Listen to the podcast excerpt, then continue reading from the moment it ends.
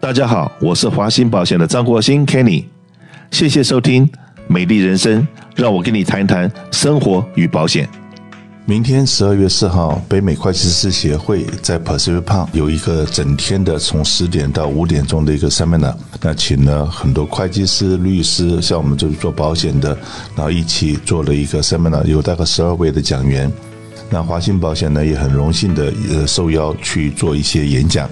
那我在想说，哎，我到底是要讲说，annuity 有三十五个 percent 的 bonus，可是这个钱你一进去了以后，你可能这一辈子就拿不到了。所以要讲这个东西吗？是要来捧墨这个东西，还是讲我们的现在个人健康保险，或者是老人健康保险？想了一下，我想说，哎，我们参加这么一个活动，尤其是在座的有非常多的是会计师专业人士，所以我们特别选了一个题目。这个题目大概在社区里面平常没有人听到，也很少人讲这个话题的。那到底我们讲什么题目呢？那我今天特别请了我们公司的商业保险的同事 Michelle 一起来跟我 go over 这东西。然后呢，也在提早一天，也就是我们今天是礼拜六。那我们先让大家知道礼拜天我们可能要讲的内容它是什么。如果你对这个内容有兴趣的话，也欢迎下午三点半钟到 Pacific Park 参加我们的这个 seminar，由我来主讲这个话题。来米秀告诉大家我们的话题是什么？好，大家好，我是 Michelle，我是商业部门的 cat Manager。那我们明天会讲的题目呢是关于 Data Breach。什么是 Data Breach 呢？它就是那个 data 那个资料被泄露了。所以，因为呃，现在从其实从呃 COVID 之后呢，很多人 work from home，我们听到也比较多，就是有 cyber attack，可能有会有人有有人可能 hack 进去你的电脑，没有通过你的 authorized access，他就进来偷你的东西，或看你在电脑里面做什么，然后呢，就把你电脑里面的一些私人的资料、敏感的机密的东西就偷了。那另外呢，平常呃，因为 CPA 呢，他们的电脑里面跟很多时候都会 save 很多客人的资料，比如说他们的 driver license 啊、ID 啊、生日日期啊、social security number，还有客人的 financial data。还有，如果呃 CPA 是帮忙公司去做账的时候呢，可能还有公司老板的 personal information，以至于他的员工的那些 payroll 的 information 都有，还有公司的那些 sales report 啊、financial data。是的，这个不只是 CPA 有这些东西啊，嗯，因为讲到我们做保险的，我们华信保险实际上面呢，我们就有，因为我们帮很多呃这个洛杉矶的或者是加州的这些居民申请 Cover California 嗯。个人健康保险，那申请个人健康保险的时候，那 Cover California 加州全保都有要求所有的报税记录。是，然后还有这个身份证明。然后有这个身份证明，有报税记录，也就是我们这边所 keep 的这些资料，然后很可能比你的配偶对你的了解对还要多，因为就像我家好了，我是个吃饭不知道米价的，很多税务的东西、钱的东西都是太太在管。那可是呢，当有某些买什么保险的时候，保险公司要接所有的资料，我不知道，我太太知道，但也可能你不知道，可是这你的保险经纪。都很清楚，所以 CPA 跟我们一样，我们的电脑里面都有非常多的客人的 private information，只是我们比呃 CPA 更那个一点，你知道更什么一点，你知道吗？更多资料嘛？对，我们还有很多你的 medical record，对，因为你在吃什么药，看哪个医生，我们电脑都有，所以说呢，买那你找 CPA 当然要精挑细选，那你找保险经纪的时候，我已经讲了。OK，如果说我们的对你的了解有那么多，对你的这个我们电脑里面的 data 又储存这种 data 储存的更多的时候，你真的要去想想看，你选择经纪是不是能够为你的服务是永不打烊的？对。还有它的这些安全系统是不是够安全？嗯。然后再来讲的最难听一点，万一出事了，他能赔得起吗？来，我们来讲，万一怎么样的时候会怎么样？好，那如果万一真的被偷了，那在加州的话呢，其实你摆 law，你也必须要通知那些已经资料被偷的那些人，告诉他们哦，你的资料有可能已经被偷了。那你还要 provide 他们那种 credit monitoring。嗯，还那中间呢，如果一个 account 东西被偷了，公司也很麻烦，因为你的电脑里面的资料可能就没有了。然后你要 recover，还有通知每一个客人的时候呢，那个 average cost 每一个 account 大概要花多少钱呢？一般 average 就是两百二十五块。这个两百二十五块，呃说实话是物价没上涨之前。对啊，我最近的物价都上涨到这种程度，没需要我考你一样东西。你你你的这边餐厅的客人非常的多，是你知不知道 A B 二五七号法案？A B 二五七号那个是最近通过的那个法案。大型连锁店超过一百个店的这些工资，餐厅的工资要从十五块变成二十二块。你有没有算过十五变成二十二的时候，那这个餐厅的成本增加多少 percent 在劳工的费用上面？三分之。一四十七个 percent，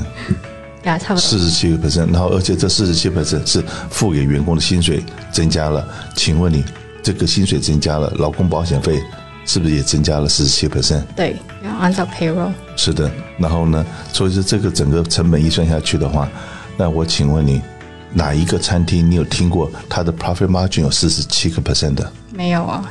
对不对？每一个餐厅现在都已经是哀哀叫，都已经是。很辛辛苦了，所以说呢，明年的 lunch special 可能从呢现在十二块十五块可能会到二十块，嗯，那所有的物价都在上涨，所以说我刚刚讲每一个 case 每一个人头很可能要准备两百二十五块钱来支付这些 cost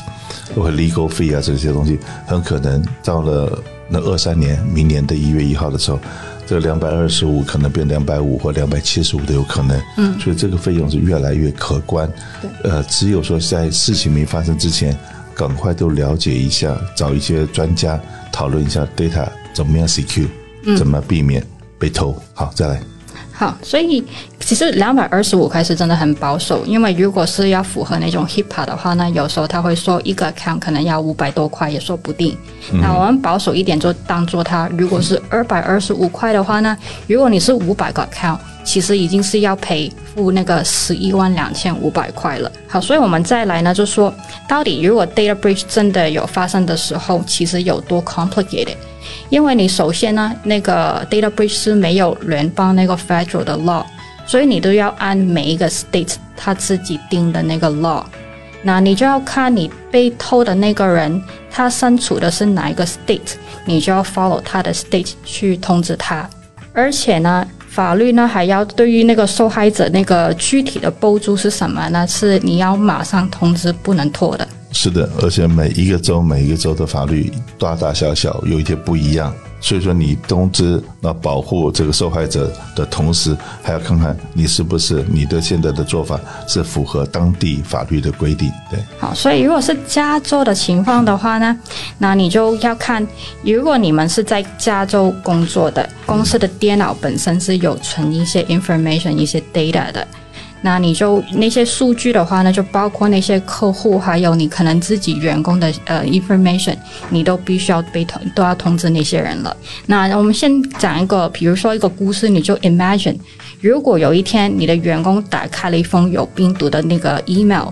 那他就那个 email 呢就感染了你整个电脑的 server，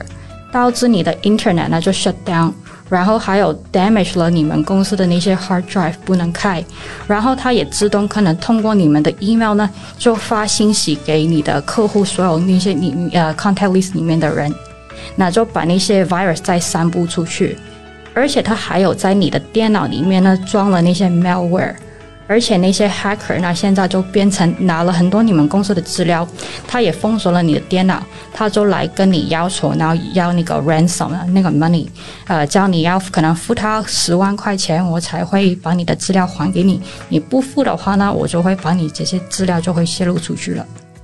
是的，第一个，他把你的电脑给 lock 住，让你达不到你真的要的 data。然后如果他再坏一点，他把你的电脑里面的 data 弄乱了。OK，然后再来，他如果说这入进一个公司的话，他把你这个公司的 contact person，你公司里的是谁，你的客人的 contact person 是谁，所有的 data 他都有了。对，OK，他等于是取代你的位置。那而且在这种情况下，你生意没得做，你还要赶快要去付一大笔钱去帮你的，因为经过你这个管道，然后被受害的这些客人，然后要去补救。那当然呢，你的客人一定会很生气。是你今天经过你这地方，然后你没有把弄弄好，然后造成我自己我的公司有所损失了，或者我今天我也暴露在一个未知的风险里面，所以就想一想，你就知道说那是一个很恐怖的一个事情。所以今天我们在会计师协会办的这活动里面，特别来提醒所有的参加的 business owner 小心、小心再小心。嗯，呀，所以如果遇到这种情形的时候呢，你的损失呢就有你的时间上的损失，你就可能立刻马上就已经没办法营业了。你可能要找很多人请人来帮你们公司电脑呃做消毒啊，那。还有中间呢，很多资料已经没了，你就还要一步一步的跟那些呃，可能 maybe 要去找银行啊，找你的客户啊，把那些资料要回来。那另外还有显示的话呢，就还有可能你的电脑那些 software 都已经不能用了，到时候如果再重新装的时候呢，可能你所有东西都要重新再花一笔钱，再重新装那些 software。还有，如果对方有要求要拿 ransom 的 money 的时候呢，你可能还要付给他。因为 maybe 可能对方只给你三天，你不付的话，他就马上就就要 release 那些 information 了。那三天中间可能 maybe 你都没有时间来，可以来得及 back to 的你的 normal 的 operation。还有呢，中间还有潜在的那种 maybe third party 的人，那些客户啊，可能他还会来告你，会有诉讼。如果说了，今天这个件事情发生了，不要说 hacker，嗯。